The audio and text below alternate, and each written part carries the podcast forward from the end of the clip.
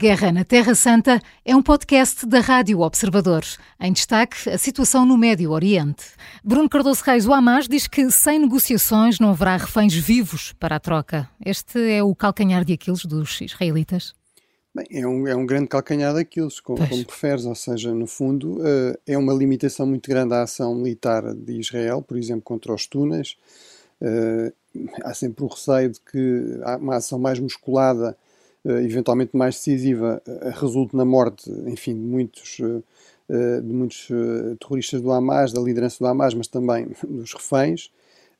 E, e, e, portanto, esse é só um exemplo, não é? A ação em relação aos túneis, mas em geral, no fundo, é, é muito esse aqui o, o dilema de Israel, que é como é que consegue, no fundo, lidar com a ameaça militar do Hamas, que continua ativa, apesar de toda esta terrível destruição, desta terrível tragédia civil em Gaza, o Hamas continua a disparar foguetes contra zonas civis de Israel todos os dias. Uh, e, e, portanto, isso mostra que continua a ter alguma capacidade militar, alguma capacidade de organização, há, há alguns, uh, alguns arsenais que não foram destruídos, uh, mas ao mesmo tempo há essa questão realmente que é a questão dos reféns. Portanto, são aqui sempre uma, uma arma de arremesso e, no fundo, uma garantia que uma ação de Israel mais, mais forte, eh, ou ainda mais forte, se quisermos, ou ainda mais decisiva, teria como preço exatamente a, questão dos, dos reféns. Infelizmente, também temos a indicação de que as negociações não estão a avançar, não é? Portanto, há muita eh, esta ideia do lado do governo de Israel que, aumentando a pressão militar, é que se consegue a libertação de reféns. Como eu referi anteriormente, isso pareceu resultar na anterior uh, libertação, portanto, na, na, primeira, na primeira pausa cessar-fogo e libertação de reféns, pareceu ser o resultado de uma, de uma ação militar cada vez mais eficaz de Israel, eh, mas agora eh, as indicações que temos dos negociadores, nomeadamente do próprio Qatar, eh, é que no fundo é aqui o ponto de contacto entre, entre os aliados de Israel, a Mossad e, e também o Hamas, é, de que realmente não há sinais de que, de que as coisas estejam a avançar ou que haja qualquer possibilidade de uma libertação iminente de reféns. Bruno, entretanto, José Borrell considera que a destruição da faixa de Gaza é semelhante ou pior à que sofreu a Alemanha na Segunda Guerra Mundial. Disse também que a resposta de Israel aos ataques do Hamas é desproporcionada. Os israelitas correm o risco de virem a perder o apoio, pelo menos moral e qualquer dia político do mundo, mesmo ocidental, à medida que a guerra perdura no tempo?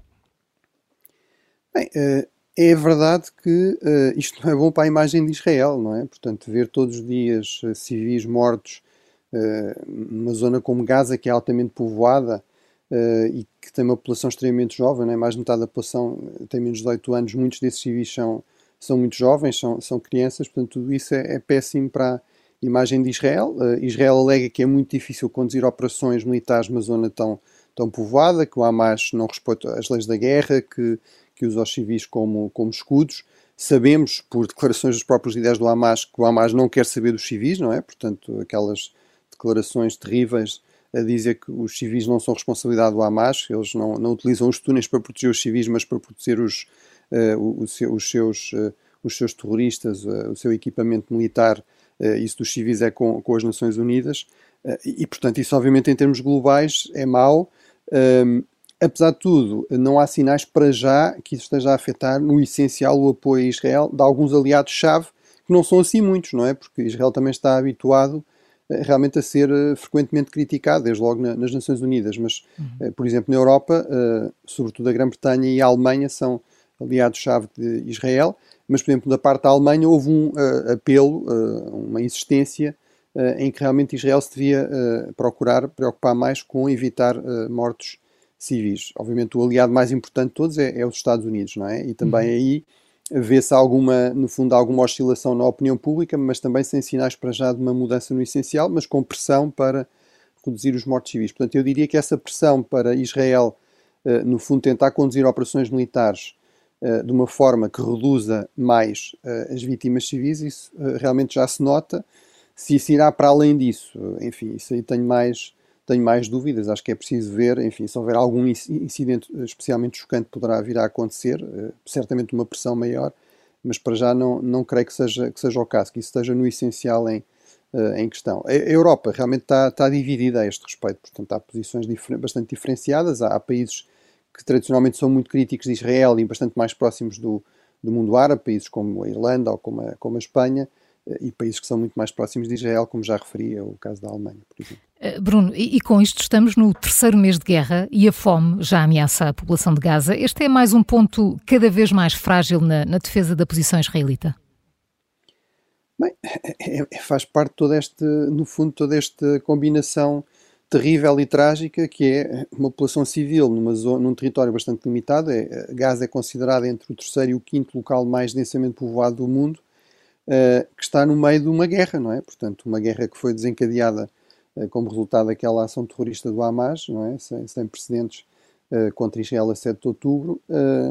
mas a verdade é que está no meio dessa guerra e, portanto, há efeitos diretos da guerra, ou seja, destruição de, de infraestruturas, eh, mortos, não é? Portanto, vítimas civis, e depois há os efeitos indiretos, nomeadamente, obviamente, a sociedade, em termos de normalidade económica, etc., não pode funcionar, não é? E, portanto, está completamente dependente, desde logo, da ajuda externa, que também demora a entrar, porque passa por um processo complexo de controle.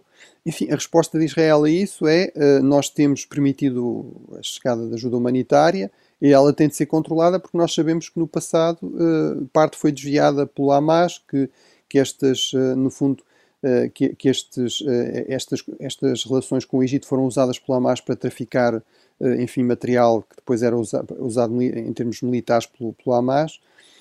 Agora, obviamente, isso não resolve o problema da população civil, não é? E, portanto, aí eu, eu também tenho insistido nesse ponto. Parecia-me que era importante que Israel tivesse pensado melhor em como criar zonas realmente seguras para civis, no território de Gaza ou eventualmente até no território do lado israelita, por exemplo, na zona do Negev, uh, e aí criar condições realmente para a população estar uh, com o mínimo de segurança, não é? E também uh, com o mínimo de condições em termos de, enfim, do, do, que é básico, não é? De alimentação, etc., cuidados médicos.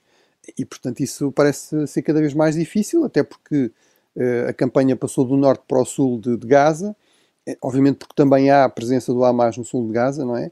Mas, portanto, a opção inicial pareceu ser dividir um pouco Gaza em dois e concentrar a ação militar mais no norte, mas agora uh, isso levou a uma, enorme, a uma concentração ainda maior de, da população no sul uh, e, e, e, agora há combates ativos também no sul, portanto, tudo isso torna a ação humanitária muito mais muito mais complicada e muito mais difícil.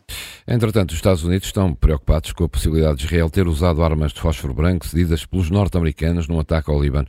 Isto pode configurar um crime de guerra com consequências até para os americanos ou penaliza apenas o governo israelita?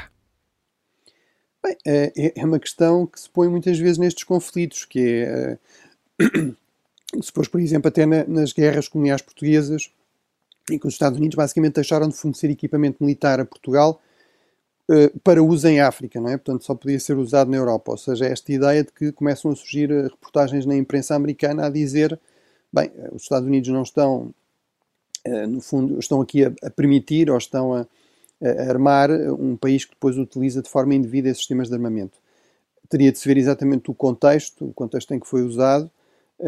A partir de um sistema de armamento não pode ser usado junto de zonas civis ou próximo de zonas civis eh, e, portanto, eh, se isso aconteceu, vai, lá está, dificultar as coisas ao nível da relação entre Israel e os Estados Unidos. Eh, como sabemos, no entanto, o apoio dos Estados Unidos a Israel é muito, é historicamente muito grande. Enfim, não, não desde o início, na verdade, a história é um pouco mais complicada do que isso, não desde o uhum. início da, da independência de Israel, mas pelo menos a partir dos anos 60 torna-se de facto uma aliança absolutamente estruturante uh, e com forte apoio também na opinião pública, não é? E aí não é, sobretudo, ou sequer a, questão dos judeus americanos, como muitas vezes pensa ou se diz.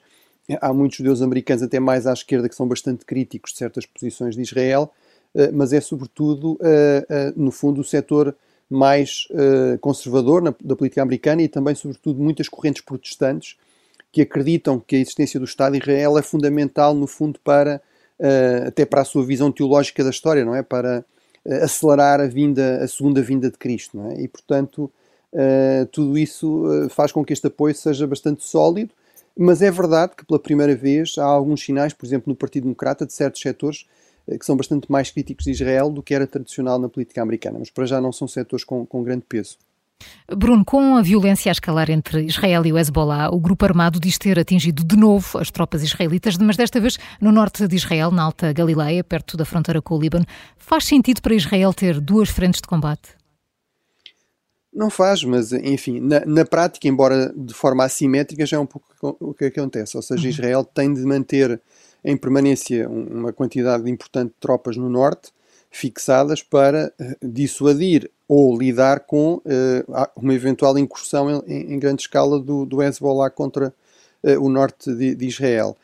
Agora, é importante que isso não, não, não haja aqui uma escalada, ou seja, apesar de tudo, isso implicaria ainda mais tropas e, no fundo, desviar as atenções todas, inclusive do, do próprio comando operacional, desviar munições, desviar meios daquilo que, que é o, o objetivo prioritário para já, que é o Hamas em Gaza, para, para, para o sul do Líbano e para o Hezbollah. Portanto, não, isso não interessa, também não interessa ao Hezbollah, que ainda por cima também eh, há uma presença militar muito reforçada nesta, nesta zona e, no, e os Estados Unidos têm dado sinais de que poderiam utilizar uh, também, eh, sobretudo, eu diria, as suas forças em termos aéreos contra o Hezbollah, se o Hezbollah de facto fizesse um ataque em grande escala contra Israel, no fundo para precisamente também passar a mensagem que Israel não ficaria sozinho, não teria de dividir completamente as suas forças, e, portanto, com os meios militares que os Estados Unidos têm, isso poderia ser uma ameaça muito séria para, eh, para as capacidades militares do Hezbollah. Portanto, parece haver aqui um equilíbrio instável eh, e vamos ver se mantém, porque realmente eh, seria péssimo,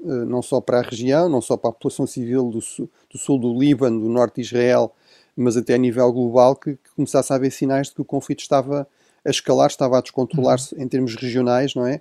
Eh, ora, esta zona, por exemplo, é vital para o abastecimento de petróleo a nível global, para uma série de rotas estratégicas cruciais que ligam a Ásia à Europa, através do, uh, do canal de, de Aden, através do, através do canal de Suez, através do Estreito de Aden, e, portanto, uh, tudo isso seriam péssimas notícias. A Guerra na Terra Santa é um podcast da Rádio Observador. Vai para o ar de segunda a sexta, depois do noticiário das nove e meia da manhã e tem nova edição depois da síntese das quatro e meia da tarde. Está sempre disponível em podcast. Eu sou a Maria João Simões.